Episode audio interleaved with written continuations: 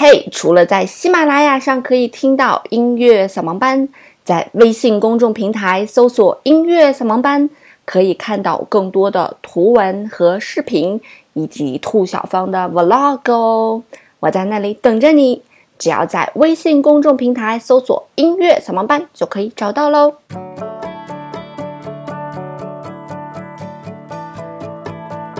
音乐不迷路，就在扫盲班。嗨，手机前亲爱的你们好吗？欢迎来到第一期的音乐扫盲班。我是你听完这期节目就会爱上我的主播兔小芳。主播好自恋啊！我们今天要跟大家一起来聊一个人物啊，Taylor Swift。和提到 Taylor Swift 就不得不提的一种音乐类型叫做乡村音乐。那么，尽管 Taylor Swift 现在已经成功的出村进城，变成一个 pop singer，变成一个流行女歌手了，但是在她的第五张专辑《1989》啊出片之前呢，她还是一个乡村女歌手。她也获得了许多乡村界的一些大奖啊，比方说非常有分量的乡村音乐协会颁给她的一个叫做巅峰奖的一个东西。那么在美国呢，有啊三个机构是给乡村音乐颁发奖项的。那么其中两个机构呢，啊他们的名气都非常大，非常正的奖。一个就是乡村音乐协会啊，还有一个叫做乡村音乐学院奖。那么 Taylor Swift 也获得过这个的奖，所以证明 Taylor Swift 在乡村音乐这个领域里面还是占有非常重要的地位的。那么 Taylor Swift 的第一张专辑其实是一个非常纯的一个乡村音乐，里面有非常多的乡村音乐的元素。那么直到第四张专辑的时候呢，它慢慢的掺杂了一些 pop music 的元素，一些流行音乐的元素。那么到了第五张专辑啊，大家听到的那些歌 Shake It Off，还有吐槽自己的歌啊 Blank Space 这两首歌，那么已经就是属于纯纯的流行音乐了。那么我们是怎么判断 Taylor Swift 成功的出村进城了呢？什么叫做乡村音乐呢？那么这个音乐的起源是什么呢？那么今天就跟大家一起来聊一聊乡村音乐。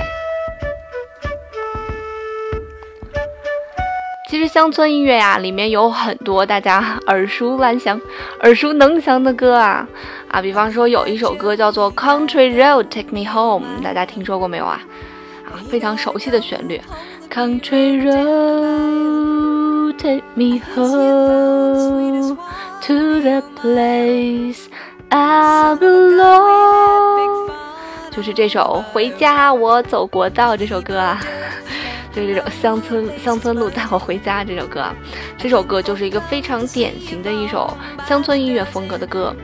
那么还有一首歌呢，也是非常典型的歌，大家肯定也都听过啊。这首歌就是背景音乐放的这首歌，叫做《什锦菜》。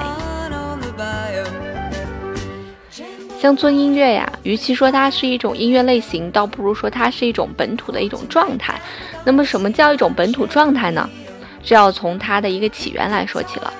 那么，乡村音乐它是一种纯纯的一种。白人音乐啊，它和 jazz、blues 不一样。我们知道爵士和布鲁斯它是由黑人那个起源的嘛，啊，那么乡村音乐呢，发明这种音乐类型的人是英国来的一些殖民者，他们来到这片新大陆啊，带着自己的民民谣啊，带着自己的小调呀，或者说一些宗教音乐，然后在这片土地上不断的发展演化，就变成了我们现在听到的一个乡村音乐。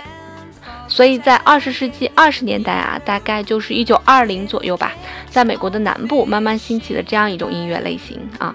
那为啥要把这种音乐类型叫做乡村音乐呀？很土，有没有？我们听到“村”这个字就感觉满满的土腥味飘来了。啊，那是因为在美国南部，它非常适合种植一些农作物嘛，所以那儿的人啊，每天的职业就是种地啊，种地，对吧？养小动物啊，养小动物，所以他们就是属于农民嘛。所以从他们起源的一个音乐，然后传到别的地方的这种音乐，我们就把它叫做乡村音乐，非常有泥土的气息啊。而且啊，乡村音乐这种音乐类型，他在唱歌的时候，他的发音啊，他的鼻音是非常重的，所以有人就吐槽 Taylor Swift 说他根本就不是乡村歌手啊，因为他的唱法太现代，没有那种鼻音的感觉。那什么叫做那种乡土气息、有鼻音的感觉呢？还记得《武林外传》的佟湘玉马那段经典台词？我错了，呃，整体错了，要从一开始就应该加过来啊，就是这样一种感觉啊，把它唱成歌的那种感觉，这就是乡村音乐最开始应该有的样子。那么在美国南部的那个口音呢，往往是带有鼻音的，鼻音非常重的。比方说，我们要说 Hi there, everything all right？那么变成美国南部，他们就会加鼻音，会非常咧，就会变成 Hi there, everything all right？就会变成有点这种感觉啊。那么这就是乡村音乐的起源。那么，既然这种音乐啊，它是从泥沟沟里走出来的音乐，它自然就不是什么高大上的音乐了。所以，基本上它都是一个被当做是平民化的一个下层音乐啊。虽然这种音乐啊，它不但穷，而且土，对吧？但人家土的非常有特点呀。所以，乡村音乐他们走了一个路线，叫做农村包围城镇啊。先是在美国的南部不断的兴起，然后不断的传入到城镇当中，然后慢慢的就火爆起来了这个音乐类型。那么，乡村音乐是如何让大家都听到打入城镇居民的生活的呢？这时候，我们就不得不提到美国的一个市，叫做纳什维尔市，和一个电台叫做 WSM 这个电台。WSM 这个电台呀，它其实是一家保险公司投资的。本身呢，这个投资人是想通过做一档非常走红的乡村电台节目啊，在南部多卖卖保险。但是没想到，却完成了乡村音乐这个农村包围城镇的这个战略方针啊。那么 SM 这个电台啊，当时请来了一个非常有名的做乡村音乐的一个主播，然后领导就说说那个小撒呀。我们想做一个节目，我感觉就你合适啊，你要不要自己来做呀？啊，然后小撒就说说那我这个节目能不能我想怎么做就想怎么做，我想怎么玩就想怎么玩啊？领导说没问题，给你你自己拿去玩吧，你只要做红了就行了。啊，然后小撒说好，那我就欢乐的做起了一个这个农村的一个音乐秀的这样一个节目啊。小撒还是非常有才华的，因为他在之前就已经做红了很多啊农村音乐秀，就是农村版的超男超女、快男快女的节目，所以他做起来这个节目还是得心应手的，所以这个节目就越做越火，越做越火，最后变成了美国最火的一档乡村音乐的一个节目。那么后来呢，很多观众就觉得光听这广播不过瘾呀，我们想听现场。就像我们一样，要是有喜欢的歌手来了，就疯了一样去买票，啊，什么七八千的头等舱，然后就毫不眨眼的就买下来。当时的人也想去现场去感受一下这个氛围，所以这个电台呢就开了个 live house，啊，这个 live house 呢现在应该算是美国乡村音乐的一个灵魂了啊。这个 live house 叫 Grand Old Opera。但是它的那个 old opera 的拼写跟我们现在的拼写不太一样，我猜想很有可能可能跟南部的一种口音有关系吧。那么这个剧院在纳什维尔市，大家如果去呃纳什维尔市旅游，去美国旅游的话，一定要去看一看这个剧院啊，因为纳什维尔市啊这个市是所有想要去做 country music 乡村音乐的这个人的一个梦想的一个地方。就在大概是在零一年的时候吧，啊，Taylor Swift 想做乡村音乐，他就央求自己的母亲去纳什维尔市啊追追逐自己的音乐梦。所以说这个地方对于乡村音乐来讲还是非常重要的。如果你是 Taylor Swift 的歌迷的话，那一定要去看一看。那么在纳什维尔市呢，一个值得去看的景点，除了 Old，除了这个 Grand Old Opera 之外呢，还有一个地方大家也需要看一看，就是这个啊乡村名人堂啊，英文非常长，叫做 The Country Music Hall of Fame and Museum，所以它是一个博物馆，里面有一些各个时期著名的乡村音乐歌手用过七七八八的东西，大家可以去看一看。那么，除了这个无线电，除了这个广播台为乡村音乐的传播做了非常大的贡献之外呢，还有一个东西也给乡村音乐的传播做了非常大的贡献。其实应该说啊，这个东西给所有音乐类型的传播都做了一个非常大的贡献。这个东西叫做留声机。那么提到留声机为乡村音乐做的贡献，就不得不提一个人，这个人叫做拉夫尔拉夫尔皮尔。啊，嘴巴瓢了，拉夫尔皮尔，我们简称的叫他皮儿吧。非常抱歉的是，给这些人去起一个外号啊，因为如果我不起外号的话，大家肯定就记不住他的名字。那如果我说这个人叫皮儿的话，或者这个电台叫 SM 的话，大家肯定就一马上就记住这个东西了。所以为了大家便于理解，我们暂且起个外号啊，非常非常抱歉的一件事情。那么皮儿这个人呢，应该算是一个唱片制作人吧。但是这个人他不是一个大唱片公司的制作人，他是一个小作坊里面出来的制作人啊，专攻市场营销，就是大公司不会做的，但是又非常有市场的，他觉得非常有市场，他就会去做。因为他前面做过一个黑人女歌手嘛，当时就是爆红了，所以他觉得他自己还是有这方面的天赋的啊，所以就打算在这在这个行当下面走下去。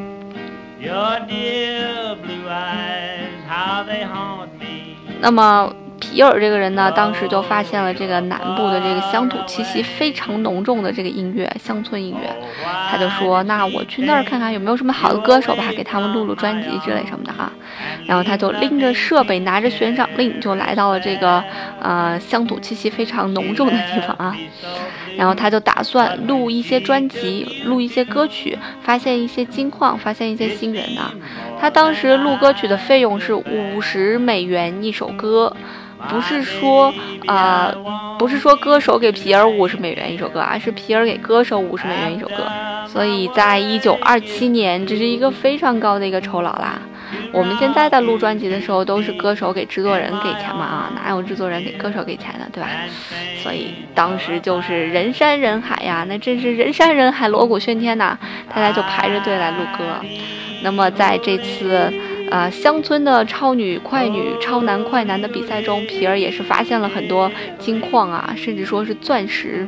有两个人非常厉害，那么一个叫做吉米·罗杰斯，一个叫做卡特家族。那么吉米·罗杰斯呢，他是一个唱唱歌特别有特点的一个帅哥啊，他把一种啊非常有特点的唱法融入到了他的歌声里面，这个唱法叫做约德尔唱法。大家有听过音乐之声吧？那个孤独的牧羊人那首歌啊，我给大家唱一下。那首歌就是用了约德尔唱法，我唱不好啊，你们凑合听。就是 啦啦啦啦啦啦啦啦啦啦嘞哦嘞哦嘞哦，就是从这个真音往假音快速的这样一种转换的这样一种方式，就叫做约德尔的唱法。那么吉米·罗杰斯就是把这种唱法跟放羊的唱法很像啊，把这种唱法融融入到了自己的演唱当中。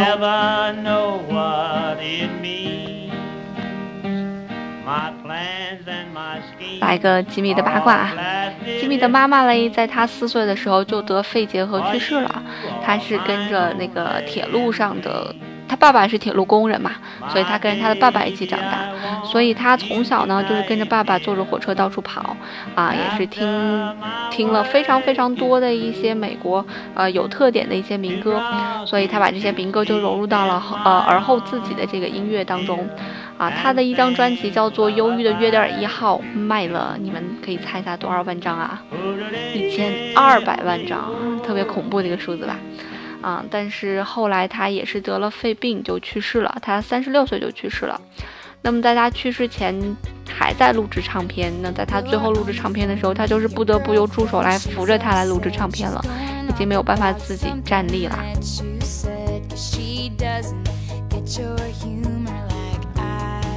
那么还有一个需要介绍的呢，就是卡特家族啊，它是一个三人组合，它是由哥哥、嫂子加弟媳组成的一个形式啊。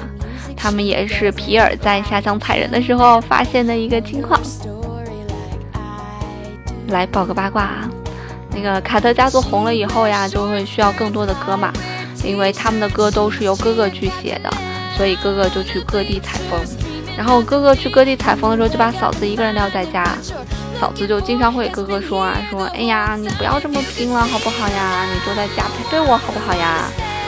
但是哥哥还是觉得做音乐比陪老婆重要嘛，所以他说我还是要去各地采风。那这样吧，等我采风的时候啊，我把我堂哥叫来陪你，看好不好呀？啊，就是这样，在哥哥不断的采风的过程当中呢，就培养了嫂子和堂哥的感情。所以在一九三六年，哥哥和嫂子就离婚了。离婚了之后，这个组合也就解散了。那么在这里没给大家放太多这个早期乡村音乐的歌曲，是因为以前的那些歌曲大家现在听起来可能会比较单调。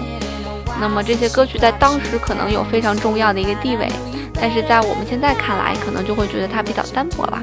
所以在这里没有给大家去放这首歌。但是有一首歌给大家推荐一下，大家可以听一听啊，因为我在看书的时候，这个名字实在太深刻了。这首歌的名字叫做《老母鸡下蛋，大公鸡打鸣儿》啊。其实这是一首音乐作品啊，它是由小提琴来完成的。那这个作品在美国南部是相当的火啊，各个机场啊都在放这首歌，因为各个机场放这个歌之后啊，导致公鸡和母鸡都十分的亢奋，所以制作人又建议机场的那个农民去放他们录制的专辑背面的那些歌，比较舒缓的歌，让鸡不要那么亢奋。所以大家可以把这个歌找来听一听啊，这个老母鸡下蛋，大公鸡打鸣，到底是一种什么样的感觉？那说了大半天，乡村音乐到底有什么样的特点呢？其实乡村音乐啊，它在节奏上的主要特点就是比较简单，比较平稳，而且它特别爱讲故事，是吧？你听听 Taylor Swift 经常吐槽她的前男友嘛，啊，吐槽前任那些事儿你就知道了。那么有一些乐器呢，也是乡村音乐常爱用的，比如说像吉他呀、班卓琴呀、小提琴呀，还有一种乐器叫做 washboard，大家猜一猜是啥？等会儿给大家说。那吉他应该不用说了。那么像班卓琴呢？大家来听听这首歌啊，Taylor Swift 这首《Mean》这首歌捧下了两座格莱美啊。这首歌的开始就是用班卓琴来演奏的。